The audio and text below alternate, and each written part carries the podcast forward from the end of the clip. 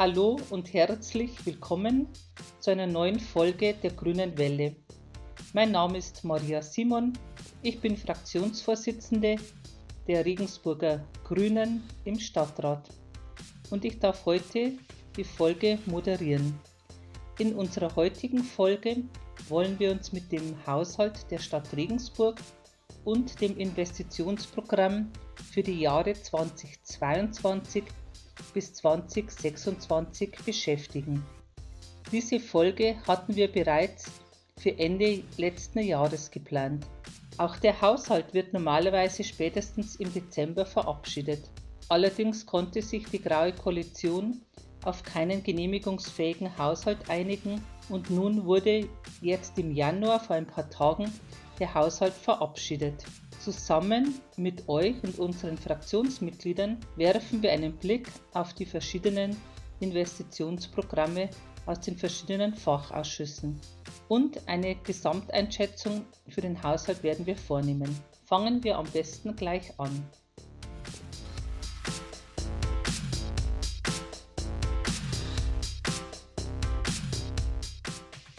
Mein Kollege Stefan Christoph, auch Fraktionsvorsitzender, ist im Ausschuss für Verwaltung, Finanzen und Beteiligung. Ende November wurde das Investitionsprogramm dort behandelt. Stefan, wie habt ihr als Ausschussteam das Investitionsprogramm eingeschätzt und wie habt ihr abgestimmt? Ja, Maria, vielen Dank für die Frage. Das äh, Investitionsprogramm im VfB-Ausschuss ist immer sehr vielfältig. Wir haben hier sehr viele verschiedene Themen bei uns im Ausschuss drin, von der öffentlichen Sicherheit, der Feuerwehr, aber auch eigene städtische Liegenschaften und das Thema Obdachlosigkeit auch bei uns. Insgesamt war unser Eindruck vom Investitionsprogramm im Verwaltungs- und Finanzausschuss sehr durchwachsen. Wir haben einige Punkte gesehen, die wir durchaus positiv hervorgehoben haben. Die Arbeit der Freiwilligen Feuerwehr und der Feuerwehr insgesamt, ähm, wo wir auch nochmal nachgefragt haben und auch Antworten bekommen haben, wie es zum Beispiel mit dem Gerätehaus bei der Feuerwehr Weix weitergeht. Wir haben aber auch einige Fragen gehabt, gerade zum Thema äh, energetische Sanierung der Rathäuser und zum Ausbau der E-Ladeinfrastruktur in den Ra Rathäusern. Und da konnten wir keine befriedigenden Antworten in den Sitzungen bekommen. Insbesondere beim Thema Obdachlosigkeit ist ganz viel nach hinten verschoben worden. Wir haben hier Projekte wie das Chancenhaus, das eigentlich mal 2025 fertig werden sollte. Es zeichnet sich jetzt im Haushalt aber ab, dass es deutlich länger dauern wird, wenn wir hier richtig reinschauen. Und das hat uns in der Gesamtschau dazu bewogen, dass wir das IP im Verwaltungs- und Finanzausschuss abgelehnt haben. Vielen Dank, Stefan, für deine Einschätzung. Auch im Wirtschaftsausschuss der Stadt wird ein Investitionsprogramm verabschiedet. Stadträtin Munir Shahedi ist für uns im Wirtschaftsausschuss. Wie sah das IP, also die Abkürzung für Investitionsprogramm, im Wirtschaftsausschuss aus? Dem Investitionsprogramm bis 2026 im Wirtschaftsausschuss haben wir zugestimmt. Grund dafür war, dass die geplanten Investitionen viel zur Modernisierung und Transformation des Wirtschaftsstandortes Regensburg beitragen. Besonderes begrüßt haben wir die geplante Errichtung eines Tech Campus 2, einem Innovationszentrum für junge Hightech-Unternehmen. Auch die Entwicklung eines Kreativareals beim ehemaligen Stadtlagerhaus unterstützen wir, denn Kultur- und Kreativwirtschaft benötigen Raum, der hier auf innovative Art und Weise geschaffen werden kann. Auch der Ausbau des Glasfasernetzes für schnelles Internet scheitert weiter voran und gewährt unserer Stadt ein leistungsfähiges Netz. Außerdem plant die Stadt die Gründung einer eigenen Gewerbeimmobilienbau GmbH, um künftig Gewerbeflächen noch mehr im Sinne einer nachhaltigen Stadtentwicklung zu entwickeln. Das ist wichtig, denn Nachhaltigkeit sollte als strategisches Ziel der kommunalen Wirtschaftsentwicklung gesehen werden. Herzlichen Dank dir, Munir. Mitte November haben wir im Planungsausschuss das Investitionsprogramm beraten. Ein sehr umfangreiches IP mit knapp 300 Seiten. Darin enthalten sind unter anderem auch Mittel für Kanalerneuerungen und notwendigen Sanierungen und zum Beispiel auch die Erschließungskosten für die ehemalige Prinz Leopold Kaserne sind mit dabei. Das muss gemacht werden, damit dort bezahlbarer Wohnraum entstehen kann. Kritisch gesehen haben wir, dass Maßnahmen für den ÖPNV wie der zentrale Omnibusbahnhof geschoben wurden. Dass weitere Parkhäuser gebaut werden, wie am unteren Wörth, sehen wir ebenfalls kritisch. Das halten wir für das falsche Signal. Wir wollen eine Verkehrswende hin zu mehr Förderung des ÖPNV und nicht des motorisierten Individualverkehrs. Dazu haben wir einen Änderungsantrag gestellt, diese Maßnahme aus dem IP zu streichen, was leider abgelehnt wurde. Im Herbst wurde das Parkhaus am Nibelungenquartier fertiggestellt. Unser Vorschlag war, Erfahrungen mit der dortigen Belegung zu sammeln und es auch zu nutzen für Park und Reit in die Altstadt. Auch den kreuzungsfreien Ausbau der Deetz-Kreuzung halten wir aktuell nicht für sinnvoll. Uns ist nicht verständlich, dafür Geld auszugeben, wenn gleichzeitig für die Stadtbahn geplant wird. Es fehlen auch Mittel für die energetische Sanierung von städtischen Gebäuden. Der Klimaschutz muss sich im Haushalt widerspiegeln. Diese Ausrichtung hat uns gefehlt, deshalb haben wir dem IP nicht zugestimmt.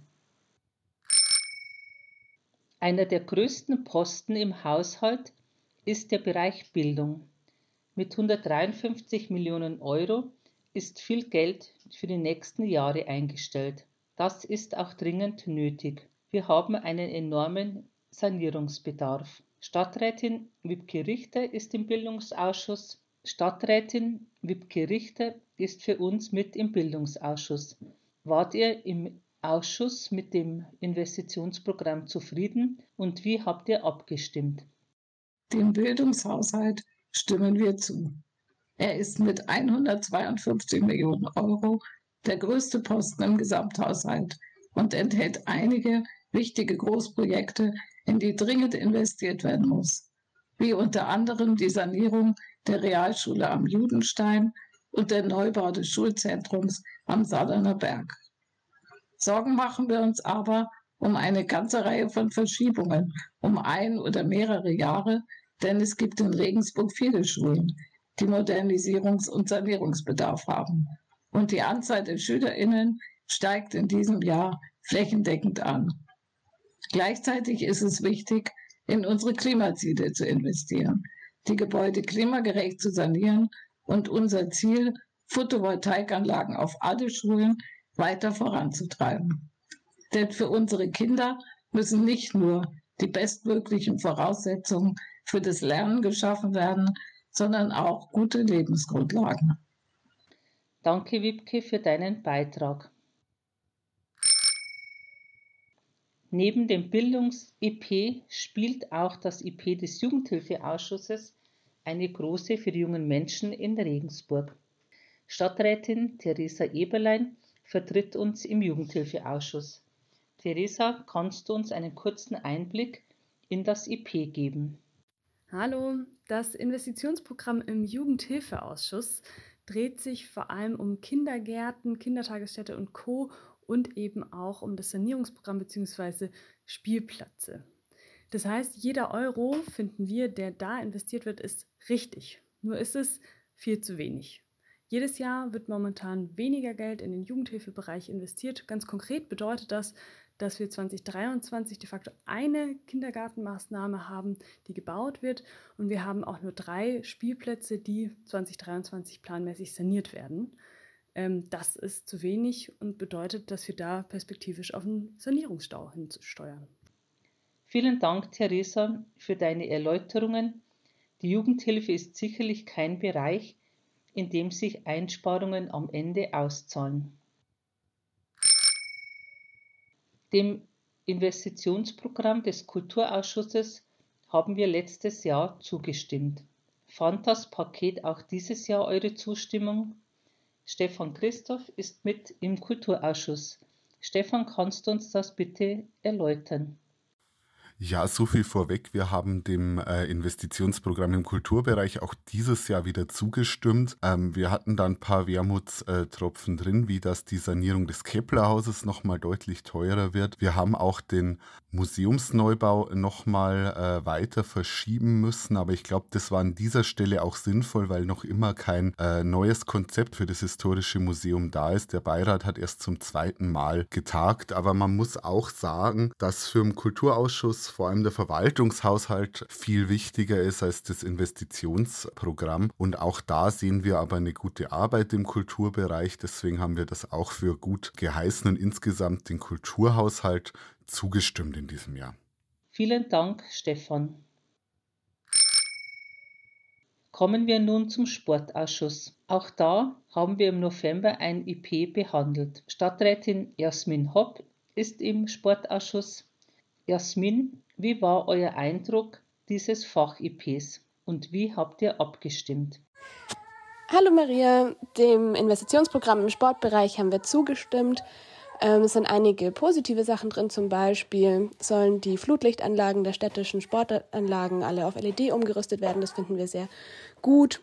Für andere Sachen wurden allerdings nur Planungsmittel eingestellt, also zum Beispiel für die Sportanlage im oberen Wörth da werden wir in den nächsten Jahren einfach dranbleiben und drauf gucken, dass da die Umsetzung auch zeitnah erfolgt. Genau, also eigentlich relativ unspektakulär. Wir wollten es trotzdem nicht unerwähnt lassen. Vielen Dank für die Einblicke, Jasmin. Ein Bereich, in dem wir alle Anstrengungen benötigen, um als Stadt fit für die Zukunft zu werden, ist der Umweltausschuss. Stadträtin Anna Hopfe vertritt uns dort.